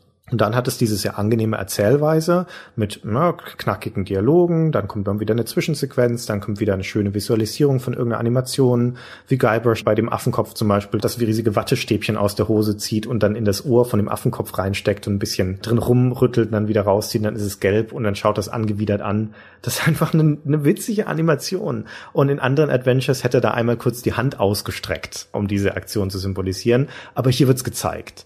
Und das alles in diesem Zusammenspiel macht es zu einem auch heute noch sehr, sehr stringenten, schön spielbaren, in sich sehr, sehr schlüssigen Spiel. Ah, findest du, dass man es heute noch gut spielen kann? Ja, unbedingt. Man kann es heute noch sehr gut spielen. Besser auch als den zweiten Teil, finde ich zum Beispiel. Ich bin so ein bisschen dem Humor entwachsen, glaube ich. Und ich habe ja das Remake gespielt, ah, das Remake, und hatte daran nicht mehr so viel Spaß, nachdem ich halt 20 Mal hin und her geschaltet habe mhm. und es lustig fand. Ja, ich hatte am Remake überhaupt keinen Spaß mehr, aber das Remake ist auch ein riesiger, dampfender Haufen Scheiße.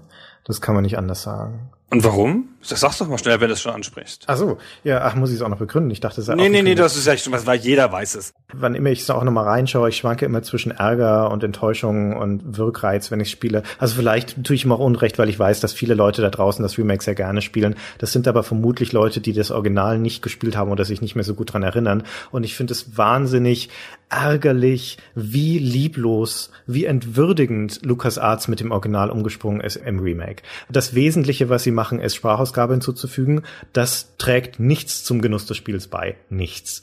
Auch wenn die Sprecher, zum Beispiel der Dominic Amato im Englischen für den Guybrush unbestritten ein sehr guter Sprecher ist und auch das gut macht, die Erzählung von Sprachausgabe in Adventures funktioniert nicht. Also bis heute, es funktioniert einfach nicht, weil es ja einzeln aneinandergereihte Dialogsätze sind. Das wird hier nicht als Hörspiel eingesprochen. Das ist ja kein Schauspiel oder sowas. Die gehen ja nie aufeinander ein. Da ist keine Gesprächsdynamik drin in der Regel. Es dauert halt einfach nur länger und fügt ihm nichts hinzu. Aber das macht das Spiel nicht schlecht. Das bringt halt nichts dazu. Aber was sie auch noch gemacht haben, ist, die Steuerung zu ändern auf eine bescheuerte konsolenkompatible Steuerung, wo man die Steuerungstaste drücken muss, um das Befehlsmenü zu öffnen und mit Alt das Inventar, nur damit das Bild bildschirmfüllend dargestellt werden kann, du kein Interface mehr hast. Das ist umständlich und es ist rückständig. Es ist komplizierter zu bedienen als das Verbeninterface. Und die Grafik geht gar nicht. Der feine Pixel-Look des Originals, der meisterhaft ist, bis heute meisterhaft ist und damals wegweisend war, der wird ersetzt durch amateurhaft gezeichnete Hintergründe, die holzschnittartige Cartoonfiguren, die drei Animationsphasen haben, abgehackt da rumstarken und der Guybrush sieht aus wie ein Punk aus Jena mit seiner komischen Frisur. Nicht umsonst gibt's eine Fan-Mod, die die Frisur ersetzt und wieder ordentlich macht, das muss man sich mal vorstellen. Also optisch ist das ein riesiger Schritt zurück. Das Allerschlimmste ist aber, dass das Spiel, das wie kein anderes damals, wie vielleicht nur noch die beiden Nachfolger, der zweite und der dritte Teil dafür stehen, ein Adventure mit dem Willen zum Aufwand Aufwand zu machen, mit dem Willen zur Inszenierung und zur Gestaltung, dass sie das wieder aufgelegt haben als zweitklassigen, billigen Aufguss mit den Produktionswerten eines Indie-Spielchens, mit miesen Animationen, wo alles statisch ist, das in keiner Weise den Stand der Technik des Jahres 2009 widerspiegelt und damit durchgekommen sind. Der Geist von Monkey Island ist im Remake nicht mehr, ist er nicht mehr drin, sondern er ist mit Füßen getreten. Und das hat mich auch bei Tales of Monkey Island gestört. Das habe ich damals in dem Review auch geschrieben. Die waren wenigstens originell und haben sehr schöne Geschichten erzählt. Aber auch da ist es halt einfach traurig für mich als großer Monkey Island Fan, dass der inszenatorische Wert der Serie, der mit dem dritten Teil seinen Höhepunkt gefunden hat und dann auch geopfert wurde im vierten, im erbärmlichen vierten Teil, dass niemand den Willen hat, das zu würdigen. Und dann sollen sie es doch lieber lassen. Dann sollen sie es doch bitte lassen, anstatt es mit solchen halbherzigen, lieblosen Aufgüssen dann wieder zu beleben. Das finde ich Leichenfledderei. Ja, ich füge dem nichts hinzu. Ich bin nicht sicher, ob ich ganz der Meinung bin, außer bei der Frisur. Aber ich finde, das kann man mal so stehen lassen. Gut. Mich hat das immer irritiert. Ich fand jede Iteration von Guybrush nach dem ersten Teil irgendwie falsch. Also auch wie er im dritten Teil aussah, fand ich falsch. Hm, fand ich also geht schon, ja, aber irgendwie, es hat das alles nicht weitergebracht. Am schlimmsten ist er im Remake, das stimmt schon. Weil sie da versucht haben, so einen ganz eigenen neuen Look zu finden. Sie haben nicht versucht, den alten Look zu übertragen, sondern sie haben versucht, einen neuen Look zu finden. Das ist das ja auch nicht verkehrt. Vor- und nachteilig. Nee, das ist, das ist schwierig. Das ist durchaus ehrenwert zu sagen, okay, wir interpretieren den Look neu. Das hat ja sowas Holzschnittartiges, wie gesagt, insbesondere bei den Charakterporträts. Das wäre an sich nicht schlimm gewesen, aber es funktioniert leider nicht sonderlich gut und es ist halt ziemlich billig gemacht. Ja, es hat auch sowas Disneyhaftes, wie Elaine dann aussieht und so. Das sieht ja mehr wie eine Disney-Prinzessin aus. Aber wurscht. Ja. Naja, Zurück zu Secret of Monkey Island, dem Original, dem richtigen, dem wahren, dem kanonischen Werk. Ja, haben wir das Code Wheel schon erwähnt? Nee, das wollte ich gerade wollte gerade sagen, ja, Dial a Pirate. Ja. Genau. Das hatte, wir haben das bestimmt an anderer Stelle schon mal erzählt, eine Kopierschutzabfrage, wie sie damals üblich war. Also einen physikalischen, einen physischen Kopierschutz in der Packung. Und in diesem Fall sehr originell, indem man eine Drehscheibe hatte. Da stand drauf Dial a Pirate. Also da waren Informationen sozusagen auf der unteren Scheibe und in der oberen Scheibe Auslassungen. Und da konnte man durch das Drehen, konnte man Sachen zusammenstellen. Und man musste mal eine Frage beantworten. Wann wurde der Pirat sowieso aufgeknüpft? Genau, ganz schön grausam. Ja, und dann dreht man das halt so, und dann war also die Frage stand auf dem Bildschirm, und dann dreht man das halt so zurecht und dann muss halt die richtige Antwort passen. Ist natürlich nur eine begrenzt funktionierende Kopierschutz, weil man konnte das ganze Ding kopieren, also sich auseinanderschneiden, kopieren, wieder neu zusammenbauen und da ging's schon auch. Haben alle gemacht. So ja. doof sind wir jetzt auch nicht, dass wir das nicht gekonnt hätten, aber es war sehr charmant. Ja, das stimmt. Ah ja. Aber es gehörte auch mit dazu zu der Atmosphäre von dem Spiel, dann ganz am Anfang diese Codescheibe zu drehen, bevor man eintauchen durfte in die Welt der Piraten. Ja, das ist ja auch nett. Ja. Ja, und was wir auch nochmal würdigen müssen, explizit, ist die Musik in dem Spiel. Das gehört für mich auch zu der inszenatorischen Wucht, den die Serie hat von Teil 1 bis 3. Das geht alles nahtlos ineinander über und die folgen alle den gleichen Prinzipien. Dementsprechend sind sie auch alle gleichrangig zu behandeln. Und die Musik stammt von Michael Land, der damals auch neu war bei Lucasfilm. Also es war wie bei Dave Crossman, Tim Schäfer auch wieder einer der ganz großen, die da reingeholt wurden für dieses Projekt. Und der hat den größten Teil der Musik in dem Spiel gemacht. Das Hauptthema, das wir schon gehört haben, aber auch die ganz bekannten Ohrwurm-Melodien, zum Beispiel das Thema von LeChuck oder diese hübsche beschwingte Melodie auf dem Geisterschiff oder die Musik in der Scumbar. Wir haben damals Monkey Island angemacht, nur um die Musik zu hören. Wie oft ich das Intro von Monkey Island gesehen habe, nur um die Musik zu hören, das geht auf keine Kuhhaut. Das ist ja auch so schön. Das ist wirklich, wirklich schön, ja. Also da merkt man auch, wie viel die Musik beiträgt zur Atmosphäre eines Spiels und zum Genuss eines Spiels in Monkey Island ist es halt eine ungewöhnliche Art von Musik, nämlich eben dieser Calypso-Reggae-Stil, das hat man ja nicht so häufig. Dann sind sehr, sehr schöne Melodien und es sind auch oft Variationen eines Themas, also es hat auch eine innere Logik, dieser ganze Soundtrack, noch viel mehr im zweiten Teil. Und das alles macht es wahnsinnig hörenswert. Ich habe der Musik nichts hinzuzufügen. Das ist einfach sensationell damals. Mhm. Und wie du sagst, ja sogar im PC-Speaker. Ja, ja.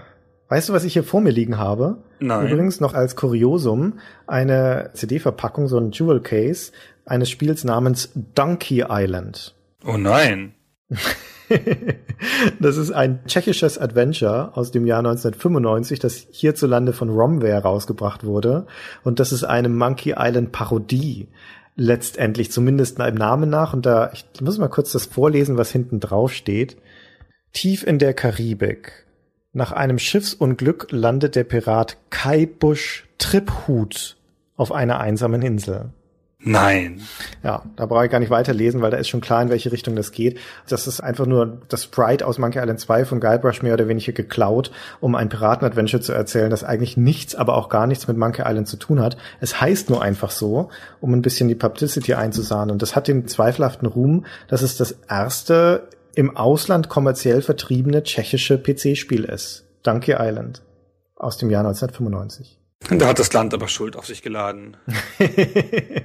ja, genau. Hat sich versündigt an Monkey Island. Hast du die Packung noch vor Augen? Ja, ne? Ja, ja, ja. Dieses mit dem grünen Rand und dem braunen Innenbereich und auf der Rückseite steht, kein Eintippen mehr, mit der Maus anklicken genügt. Ja. Ja, Stimmt ja. ohne weitere Erklärung, was man da eintippen muss und was man da anklicken muss, aber offenkundig war das jedem klar, ja, das ist das Ende der Text-Adventures und es wird noch beworben, neuartige 3D-Grafik. 3D-Grafik? Ja, man darf das mal nicht vergessen, vor den 3D-Engines und den Voodoo-Karten und so hat man das Wort 3D-Grafik auch schon benutzt, halt für perspektivisch gezeichnete 2D-Grafiken. Das stimmt, richtig, ja. Ja, das war dann erst hinterher ein Unterschied. Ist das nicht lustig? Und es war ja auch dann, es war ja viel 3D als beim Text-Adventure. Ja, naja, das stimmt schon. Auch das haben die LucasArts Adventures haben das, glaube ich, vorher auch schon gemacht. So ganz sicher bin ich mir gar nicht. Aber zumindest in Manic Mansion war es nicht drin, dass mit der Kameraperspektive gespielt wird in Monkey Island, weil du eben zum Beispiel die Vogelperspektive auf die Karten hast. Du hast aber auch mal Ansicht, wo Guybrush eher im Hintergrund als kleine Figur rumläuft oder dann in den Vordergrund kommt. Und in manchen Animationen, zum Beispiel, wenn er sich vom Schiff auf Monkey Island schießt aus der Kanone, dann fliegt er ja so auch auf den Betrachter zu, damit du da so einen plastischen, tiefen Eindruck hast. Vor allen Dingen skalierende Sprites. Genau, skalierende Sprites. Das erste Adventure mit skalierenden Sprites, genau. Also ne, du konntest in den Hintergrund gehen und dann wurde die Figur kleiner und dann in den Vordergrund ein bisschen gehen, wurde die Figur größer. Ja. Stimmt. Das war schon sehr, sehr, sehr besonders, genau. Das war cool. Das stimmt. Ja. Ja. Jetzt erzähle ich noch schnell vier Anekdoten zum Grog-Automaten. Oh, bitte. Jetzt aber. ich versuche es schnell zu machen. Wenn man so Stan, meiner Meinung nach die überschätzteste Figur in dieser ganzen Monkey Island Serie, finde ich nicht so interessant, weil er halt zu platt ist letztendlich. Aber gut, zu dem Gebrauchsschiffhändler kommt, da steht in seinem Hafen steht dann ein Grog-Automat. So, vier Anekdoten zum Grog-Automaten. Erstens, der sollte eigentlich ursprünglich aussehen wie ein Cola-Automat. Aber dann hat Ron Gilbert das der Rechtsabteilung von Lucasfilm vorgelegt und dann haben die gesagt, nee, das könnt ihr nicht machen, da werden wir sofort verklagt. Und dann haben sie so lange überarbeitet in, in Nuancen und wieder hingeschickt zur Rechtsabteilung wieder zurück, bis das Design weit genug entfernt war von diesem Coca-Cola-Streifen, dass es jetzt durchgegangen ist. Also es sieht noch vage von der Farbgebung so aus, aber es sollte mal viel näher dran sein. Dann Nummer zwei. Es gibt tatsächlich in der Originalversion von Monkey Island eine Sackgasse, wo du das Spiel verlieren kannst, ohne es zu wissen. Du kannst ja sterben in Monkey Island, muss ich mir dazu sagen, das ist diese berühmte Unterwasserszene, da sagen wir jetzt nichts dazu, das weiß eh jeder. Aber es gibt eine Sackgasse, nämlich du kannst ein Goldstück einwerfen in diesen Automaten und dann kommt nichts raus. Und wenn du tatsächlich all deine Goldstücke in den Automaten reinwirfst, also alle 478, ne, dann sind sie halt weg. Und dann kannst du zum Beispiel nicht mehr für die Schaufel oder das Schwert bezahlen und damit ist das Spiel nicht mehr zu gewinnen. Dann dritte Anekdote. Auch das ist relativ bekannt, wenn man dann am Ende des Spiels, wenn Guybrush reinfällt in diesen Grog-Automaten, weil ihr Chuck ihn durch die Gegend haut, dann purzelt ja eine Flasche von dem Rootbier raus, die finale Waffe sozusagen, mit dem man der Chuck besiegt. Und im Deutschen kennt man ja das Rootbier nicht. Gibt es auch keine Entsprechung hierzulande für dieses Getränk. Das ist in den USA sehr bekannt. Hierzulande gibt's das nicht. Und dementsprechend hat der Boris Schneider, der das übersetzt hat, Monkey Island musste es halt kreativ anpassen und hat daraus Malzbier gemacht, was eigentlich was anderes ist. Aber es ist eine sehr logische Übertragung, eine verständliche Übertragung, die immer noch Sinn macht und die das Problem sehr elegant löst. Und die vierte Anekdote hat auch mit dem Grog-Automaten zu tun oder mit dem Grog generell. Die Piraten in der Scumbar, die erzählen einem am Anfang, wenn man danach fragt, woraus Grog eigentlich gemacht wird. Nämlich aus Batteriesäure und aus Kerosin und verschiedenen Zusatzstoffen und so weiter. Also natürlich ein Gag.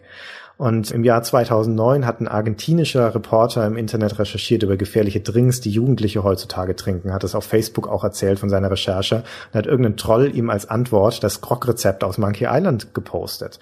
Und dann ist im argentinischen Fernsehen ein Beitrag gelaufen über den Grog XD genannten Jugenddrink, den die Jugendlichen zusammenmischen aus Kerosin, Batteriesäure und sowas und wurde davon gewarnt, das doch bitte nicht zu tun. Das sei gefährlich für die Gesundheit. War natürlich ein riesen, riesen Gag Gag in der ganzen Szene, ist auch bei den ganzen Spielemagazinen berichtet worden, kannst du auf YouTube anschauen, weil die darauf reingefallen sind. Und in Tales of Monkey Island ist ja auch 2009 rausgekommen, gibt's auch einen Grog-Automaten und da kann Guybrush dann Grog XD kaufen, den neuen Energy Grog, auf den die Jugendlichen so wild sind, aber der ist leider ausverkauft. Sehr, sehr Ja. schön. Sehr schön, finde ich auch. Gut. Monkey Island. So, jetzt hast du genügend Grog-Anekdoten erzählt. Jetzt müssen Jetzt wir aufhören. genügend erzählt. Genau. Jetzt haben wir nur noch zum Abschluss noch eine einzige Frage zu klären, Gunnar. Die Oh. kannst du aufklären, nämlich, was ist denn nun eigentlich das Geheimnis von Monkey Island? Wird das jemals erklärt im Spiel? Nein. Nein. Es wird nie erklärt im Spiel. Nein. Es wird nee, auch genau. im Nachfolger nicht erklärt. Es wird nie erklärt. Nein, Es wird warum in keinem auch? einzigen der Monkey Island Spiele wird jemals erklärt, was das Geheimnis von Monkey Island ist. The Secret of Monkey Island. Ja, aber das, das ist halt so, wie nennen wir das Spiel denn? Ach, wir nennen es Melee Island, wie die Insel. Na, dann denken alle immer gleich an Nahkampf, das ist ja das Wort für Melee. Nenn doch die Insel um. Nicht, nenn doch meine Insel nicht um. Das habe ich doch mit Absicht so genannt. ähm, na, dann nennen wir es nach einer anderen Insel. Monkey Island ist ja die zweite. Ja, Monkey, ah, das klingt piratisch und so Monkey Island, aber Monkey Island, hm, hm, hm, hm. Ist das nicht ein bisschen kurz? Monkey Island, Monkey Island, ich weiß nicht. Das klingt doch gar nicht so, so richtig nach Piraten. Komm, wir setzen noch was davor. The Fight for, nein, das ist doch kein Kampf. Ähm, weiß ich nicht. Ähm, die Suche, The Search for Monkey Island. Ja, das ist nicht schlecht. Oder, oder nein, nein, nein, The Secret. Ah, The Secret. Was ist denn das Secret? Ach, ist doch egal. Ich glaube, das ist ein ganz von langer Hand geplanter Running Gag von Ron Gilbert und der lacht sich heute noch ins Fäustchen, weil alle Leute sich fragen, was das Geheimnis von Monkey Island ist und nur er weiß es. Ich bin nicht sicher, ob er das weiß, aber gut. Vermutlich weiß auch er. Ich sag dir, das hat das Marketing dazu geschrieben. Das kann gut sein. Ja. Ja. Also wir wissen es nicht, wir freuen uns aber über Erklärungsversuche oder Theorien, was das Geheimnis von Monkey Island sein könnte. Bitte gerne bei uns auf der Webseite posten oder auf Facebook. Wir bedanken uns dann derweil fürs Zuhören und wünschen einen schönen Tag oder eine gute Nacht, je nachdem, wann ihr das gerade gehört habt. Einen guten weiteren Wachrundgang dem Menschen, der immer bei seinen Wachrundgängen unseren Podcast hört. Alles Gute. Vielen Dank fürs Zuhören. Ich hatte mal einen Hund, der war klüger als du. Der muss dir die Wortspiele beigebracht haben. Okay, tschüss. Tschüss.